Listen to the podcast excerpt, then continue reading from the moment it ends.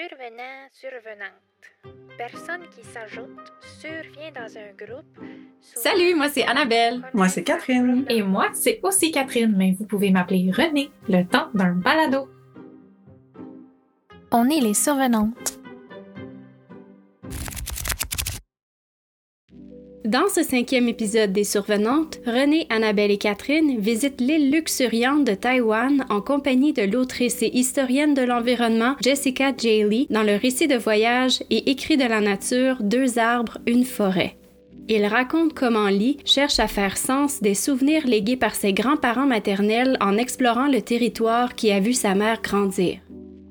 Dans cet épisode, nous discutons du parcours impressionnant de Jessica J. Lee, de sa quête identitaire et de sa prose à la fois scientifique et poétique.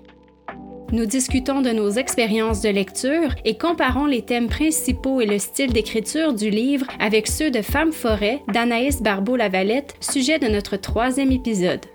En fin d'épisode, Catherine et Annabelle se gâtent l'esprit et les oreilles en écoutant leur René préféré déclarer son amour pour la randonnée en montagne. Vous êtes en compagnie des survenantes. Rejoignez notre communauté Discord afin de nous faire part de vos impressions, de vos lectures sur la nature et de vos propres aventures en forêt. Cet espace de discussion est ouvert à tous de nos membres Patreon. C'est grâce à vous et à vos réflexions que nous trouvons les moyens et le souffle pour poursuivre cette belle aventure balado. Bonne écoute! Le titre du livre Two Trees Make a Forest réfère au caractère chinois. Le caractère pour le mot arbre, mo, lorsqu'il est écrit deux fois côte à côte, forme le caractère lien, le mot forêt. Donc, deux arbres font une forêt. Lors d'une randonnée dans une forêt de cèdres géants, l'autrice fait allusion à la taille des arbres qui sont si grands que deux d'entre eux pourraient à eux seuls former une forêt entière. Le titre imbrique à la fois un jeu de mots qui verse dans la langue et un constat face à l'immensité de la nature taïwanaise. Jessica J. Lee est canadienne et britannique. Son père est gallois, sa mère taïwanaise et canadienne.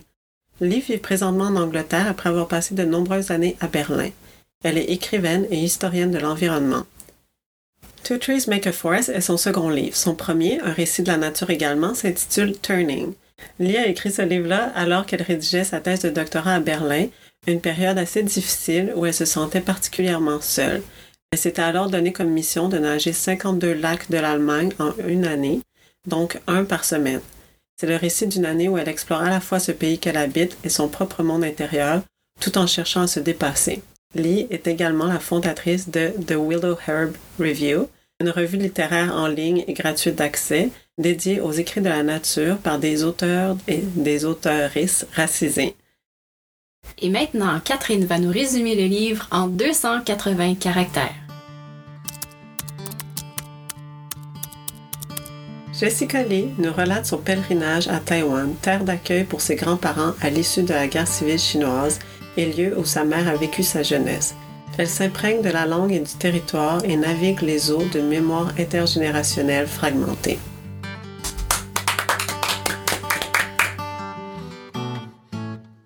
Alors, pour un résumé un peu plus détaillé, suite au décès de sa grand-mère, la mère de Lee va trouver une longue lettre écrite par le grand-père qui était atteint de la maladie d'Alzheimer et qui est décédé quelques années auparavant. Cette lettre raconte des moments clés de la vie de Gong, Gong étant l'appellation chinoise de grand-père. Lee va décider alors de passer quelques mois à Taïwan, le temps de faire connaissance avec cet endroit, ses paysages, ses créatures, à pied ou en vélo, elle parcourt les montagnes, les vallées, les plaines de Taïwan et nous fait connaître l'histoire humaine, animale, naturelle, géologique et linguistique de ces lieux. C'est un livre qui nous en dit autant, sinon plus, sur l'histoire de cet endroit que sur l'histoire familiale de Lee.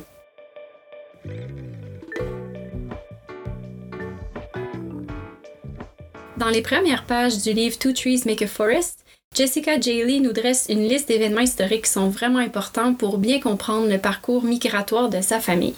D'abord, l'île a été formée il y a 9 millions d'années, ce qui est assez jeune en termes géologiques, de ce qu'on a compris dans le livre, mais l'île est habitée seulement depuis 10 000 ans environ. À partir du 17e siècle, Taïwan va être convoité par les Chinois, puis par les Européens pour sa position stratégique puis ses ressources naturelles aussi. Au courant du même siècle, l'île va connaître un afflux vraiment important de migrants qui proviennent de la Chine continentale, donc plus particulièrement des provinces du Fujian et du Guangdong.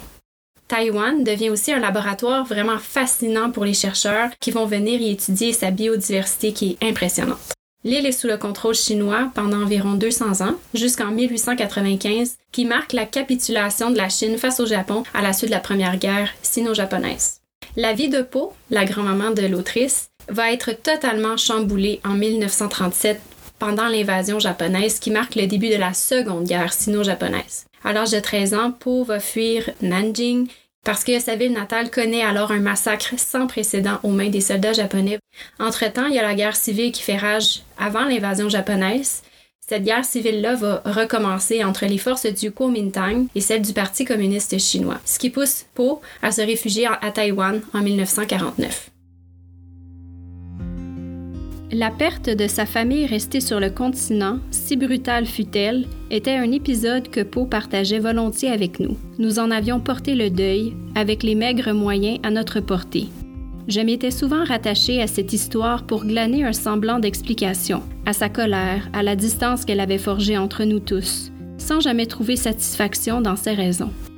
Mes réflexes instinctifs, mettre de l'ordre et du sens dans le passé, le rendre intelligible, tombaient à plat. Il y avait des mots qu'elle ne pouvait pas articuler, des explications logées dans les ténèbres entre le sentiment et la forme, et nulle part ailleurs. Il existe des pertes impossibles à distiller dans de simples histoires.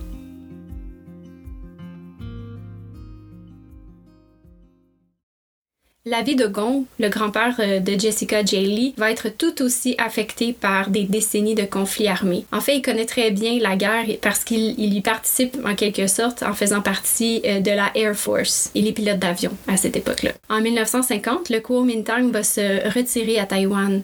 La guerre civile va prendre fin en Chine.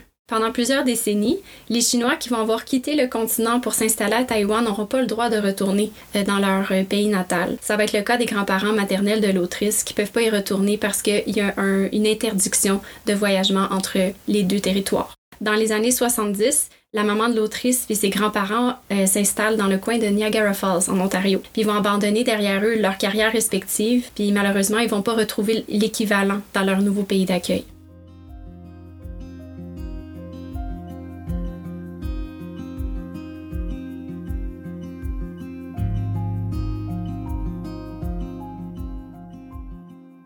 J'ai mis beaucoup de temps à lire Deux arbres, une forêt. Euh, j'ai lu Two Trees Make a Forest en anglais, mais je trouve ça plus facile de dire le titre en français.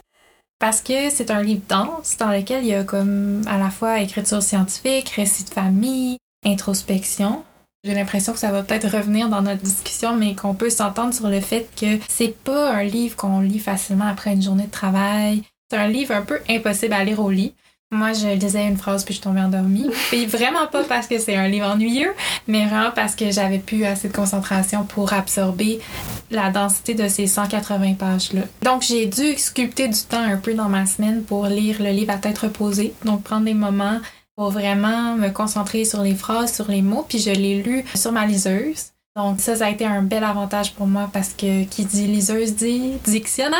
Ah, j'allais dire la même chose. Ah ben voilà, fait que j'ai vraiment euh, fait usage du dictionnaire, surtout pour ce qui est trait au terme de géologie, de la nature. Puis après, j'ai fait beaucoup de Google en cherchant euh, pour voir les oiseaux dont elle parlait, les montagnes, les cartes. Au fil de cette lecture-là, j'ai aussi été vraiment touchée par le style de l'autrice que je trouve c'est comme un tour de force de parler de choses aussi concrètes que la nature, les phénomènes géologiques, puis d'y apporter, d'y entremêler une histoire de famille qui est assez difficile, qui est complexe, qui est pleine de mystères. Des fois, je lisais les passages sur les montagnes, j'étais comme ok là, je veux savoir qu'est-ce qui est arrivé à Gong puis à Po, tu sais comme laisse faire là les montagnes, genre qu'est-ce qui est arrivé à tes grands-parents? pour moi, il y avait comme un peu un déséquilibre entre ces parties-là, mais au mm-hmm. final, je pense que c'est une lecture qui a été extrêmement enrichissante pour moi.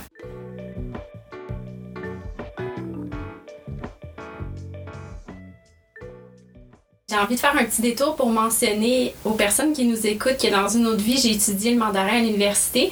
C'est pendant un échange de deux mois en Chine que j'ai rencontré Catherine. Dans mes cours à l'université, on parlait beaucoup de Taïwan.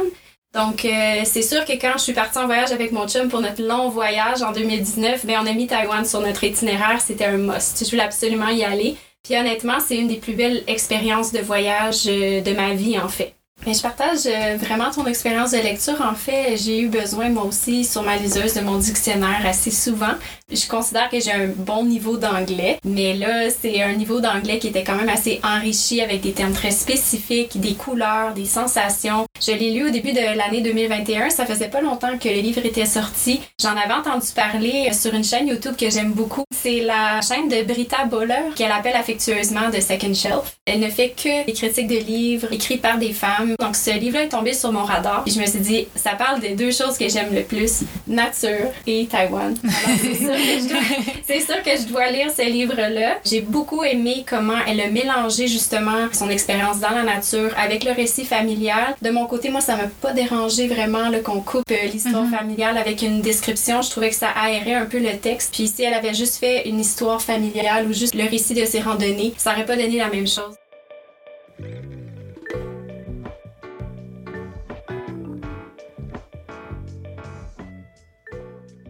Alors moi, je connaissais pas grand-chose de Taïwan. Comme Annabelle l'a dit, on s'est rencontrés en 2009. 2010. 2009-2010 mm-hmm. en Chine. On a fait un, échange étudiant de, de deux, trois mois ensemble là-bas. Puis moi, en fait, après ça, je suis partie vivre en Chine. J'ai vécu là-bas pendant quatre ans. Pour moi, évidemment, Taïwan, c'est un lieu qui m'intéresse.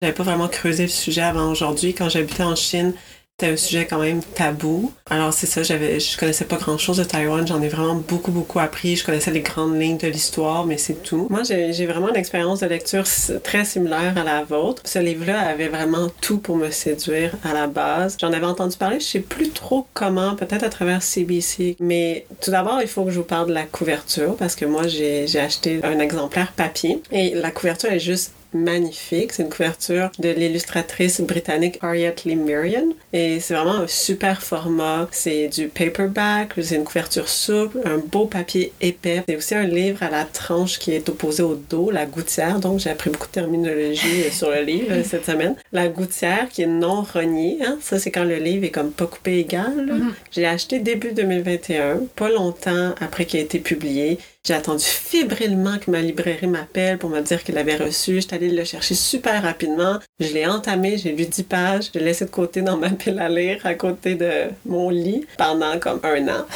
après, euh, Annabelle l'a lu, Annabelle m'en a parlé. Puis après, on en a discuté comme choix de lecture pour le podcast. Mais ça m'a pris vraiment longtemps de le reprendre. Il était tout le temps là, là mm-hmm. comme ah, ça va être le prochain. Je savais que ça serait une lecture demandante. Puis je pense que c'est surtout ça qui a fait que ça, a pris euh, beaucoup de temps avant que je m'y remette. Finalement, j'ai réussi à lire, euh, à, sculpter du temps, moi aussi, à travers les fins de semaine. Je l'ai fini il y a comme trois jours. Mais c'est vraiment une lecture qui en vaut la peine. C'est pas un langage qui est rébarbatif, loin de là. C'est une prose, au contraire, qui est hyper riche, qui est luxuriante, qui est sublime, même par endroits. Mais c'est aussi un texte qui tombe, je trouve, vraiment souvent dans le langage scientifique. On se rapproche davantage de l'écriture universitaire avec Jessica Lee que, par exemple, avec Anaïs Barbeau-Lavalette. On n'a pas du tout ce, ce truc-là. C'est vraiment ça. Je pense que le, le fait que c'est une universitaire, ça transparaît beaucoup dans le livre par rapport au ratio informatif slash scientifique versus le récit de vie, là, je suis plus euh, comme René. J'ai trouvé que des fois, je me disais, OK, c'est bien beau, là, c'est, vraiment fascinant, ah, ça a l'air tellement magnifique. Est-ce que je peux en apprendre un peu plus sur la vie de tes grands-parents, s'il te plaît, maintenant? Euh, c'est vraiment les parties qui me captivaient, puis j'en aurais pris un peu plus. C'est surtout des bribes qu'on a, des aperçus, des impressions aussi de, tu sais, qu'est-ce que le, le paysage va évoquer en elle ou comment elle a choisi son thème, celui de l'appartenance, celui de la mémoire, puis elle stick là-dessus. Hein? Elle va pas au-delà de ça vraiment. Alors quand elle parle d'elle, c'est vraiment par rapport à son héritage. On, on va pas aller plus loin que ça. J'ai l'impression aussi que, étant donné qu'elle est historienne euh, de l'environnement, elle s'est fait plaisir dans ce livre-là. J'ai l'impression qu'elle beurre épais, mais c'est par pur bonheur. Ça a dû être une expérience d'écriture très intéressante pour elle. Imagine-toi quand elle se promène dans la forêt, là, elle est capable de dire ces montagnes se sont formées il y a tant de millions d'années, tel type de roche est typique à telle, à telle région et tels arbres poussent. Euh, après tel phénomène. Et mhm. moi, quand je me promène dans une forêt, je sais pas, moi, c'est dans une forêt vierge. Ah, c'est beau! C'est beau! Ah, je connais rien! Ça sent bon! Ça sent bon! Ah, il y a de la mousse sur les arbres, c'est tout! Moi aussi, les filles, je suis déjà allée en Chine. Je sais pas si j'en ai déjà parlé. Ah, c'est drôle. Je suis allée en Chine en 2007 avec un orchestre des jeunes, donc avec l'orchestre des jeunes du Nouveau-Brunswick. Je suis allée à Beijing pour une semaine, puis euh, on a passé une autre semaine dans la province de Hebei. Donc j'ai vraiment, j'étais adolescente, donc c'était vraiment deux courtes semaines en Chine. C'était mon premier grand voyage, c'était hyper dépaysant. Euh, pour moi, c'est ça a été comme un, une croquée. Là. J'ai juste passé, puis c'était pas assez long, puis j'étais trop jeune aussi pour partir. Euh, j'avais 15 ans, là, pour partir avec mon sac à dos, puis dire, bon, ça y est, maman, je pars en voyage. Euh, mais ça m'a donné le goût. J'aimerais vous parler un peu du genre de Two Trees Make a Forest. C'est super intéressant parce que dans notre lecture, on suit Lee qui nous présente ses réflexions sur les écritures de la nature puis ses propres découvertes à elle. Euh, donc, elle nous parle de la tradition taïwanaise. On la suit au fil du récit dans ses lectures, dans sa découverte de cette tradition qui a connu un riche essor dans les années 70 et 80. Contrairement à la tradition britannique avec laquelle l'autrice est très familière, les écritures de la nature taïwanaise baignent davantage dans l'activisme que dans l'idéalisation de la nature. De manière plus générale, la tradition littéraire taïwanaise s'est forgée en réponse à l'oppression, que ce soit contre les tentatives japonaises d'étouffer l'héritage chinois de l'île dans les années 20 ou contre la loi martiale imposée jusqu'en 1987. La nature y a toujours occupé une place prépondérante. Malheureusement, comme le déplore Lee, les ouvrages des auteurs et des autrices de la tradition taïwanaise des écritures sur la nature sont très peu connus à l'extérieur de l'île. Puis, pour essayer de pallier ce vide et faire connaître les écritures taïwanaises de la nature à un plus grand public, Lee a dédié, comme en parlait tout à l'heure Catherine, un volume de sa revue littéraire The Willow Herb Review à la traduction de quelques textes forts du genre taïwanais.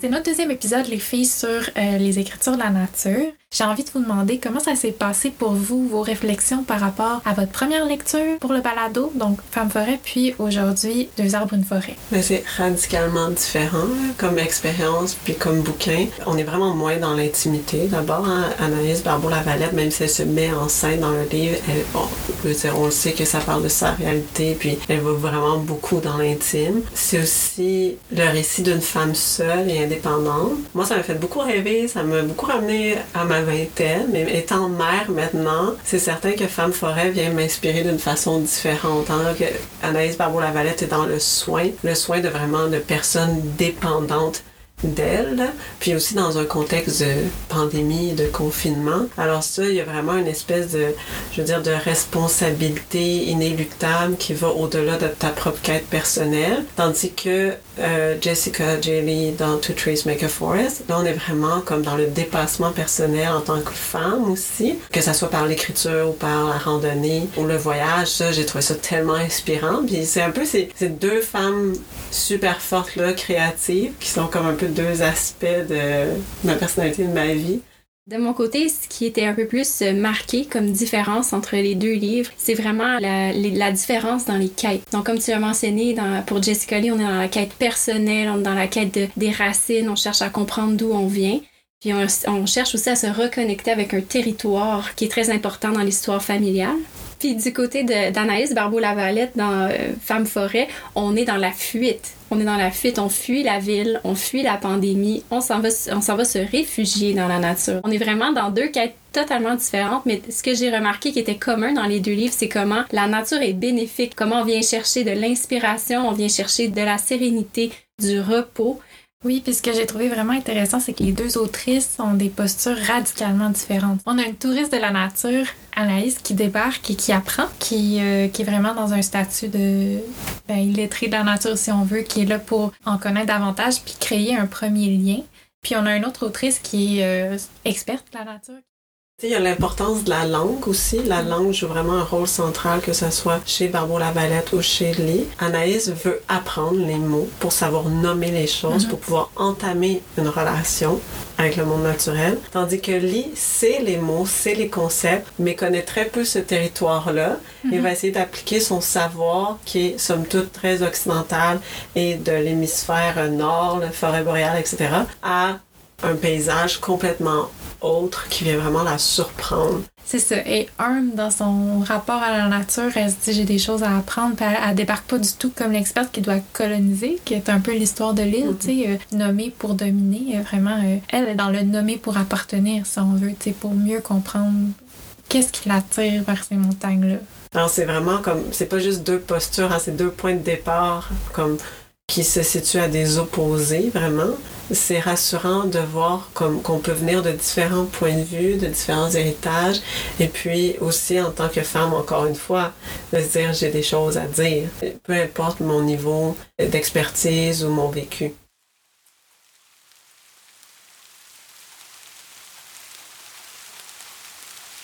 La pluie se met à tomber en petits clapotis, alors je presse le pas jusqu'à un escarpement surgi de la verdure. L'eau éveille à la vie les mousses massées sous les corniches, nimbant racines d'arbres et roches à demi ensevelies d'un lustre éclatant. Des cordes élimées bordent le chemin et je m'y agrippe pour me hisser jusqu'en haut, couverte d'une croûte rouge et or, la couleur du sol que je grimpe. Dans l'urgence du mouvement, plus rien hormis tenir debout et aller de l'avant ne semble avoir d'importance. Mon souffle vire au râle comme je gravis une montée s'étirant sur des centaines de mètres.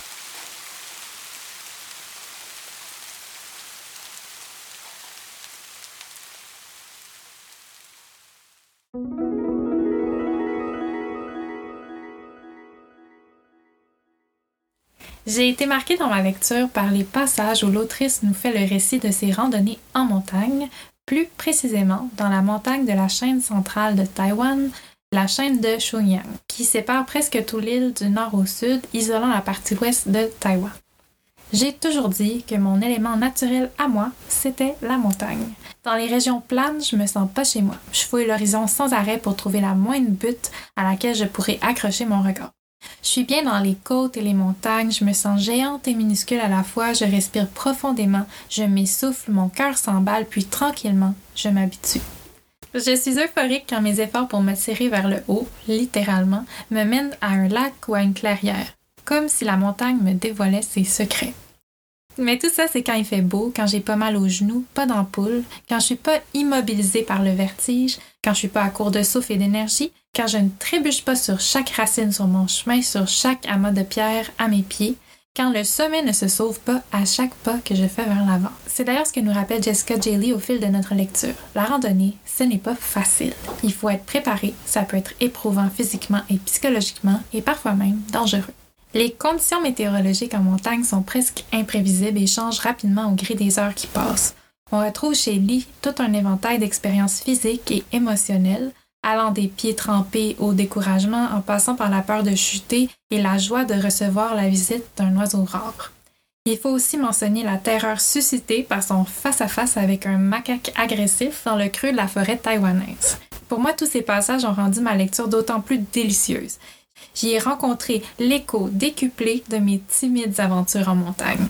J'ai apprécié l'honnêteté de l'autrice. Elle se dit coupable d'idéaliser ses randonnées en montagne, d'avoir des attentes avant de partir, ce qui fait qu'elle est très souvent déçue. C'est d'ailleurs quand elle s'y attend de moi qu'elle est émerveillée par ce qui l'entoure. Deux arbres, une forêt de Jessica J. Lee a été traduit en français par Morgane Cezana et publié chez Marchiali en 2022. Sa version originale anglaise, Two Trees Make a Forest, est parue au Royaume-Uni en 2019 chez Virago Press et chez Penguin Random House au Canada en 2020. Nous espérons que vous avez apprécié ce voyage au cœur de l'histoire, de la faune et de la flore de Taïwan.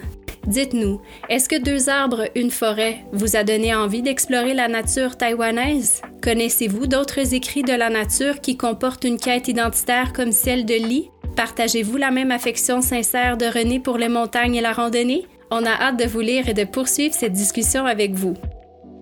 Notre espace de discussion Discord est ouvert à tous de nos membres Patreon. Vous pouvez également nous retrouver sur Instagram ou visiter notre site web. Être membre des survenantes sur Patreon, c'est aussi avoir accès à une série de mini-épisodes, ainsi qu'aux bloopers de chaque saison, c'est recevoir une liste de recommandations littéraires à la sortie de chaque épisode et pouvoir nous demander des suggestions lecture personnalisées à n'importe quel moment. C'est la chance d'être salué en fin d'épisode et de participer à notre processus de création en en répondant à nos sondages. Surtout, nous offrir votre soutien, c'est contribuer à la vitalité de ce projet balado et nous permettre de mieux concilier la famille, nos jobs et notre travail créatif. Vous nous permettez aussi de conserver notre indépendance, de débourser les frais nécessaires à la production et de continuer de vous offrir du temps d'écoute de qualité.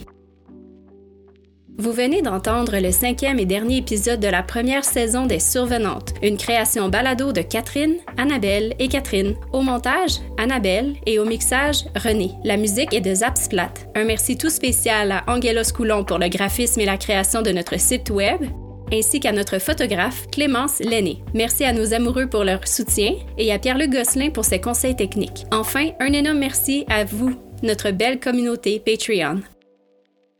À bientôt!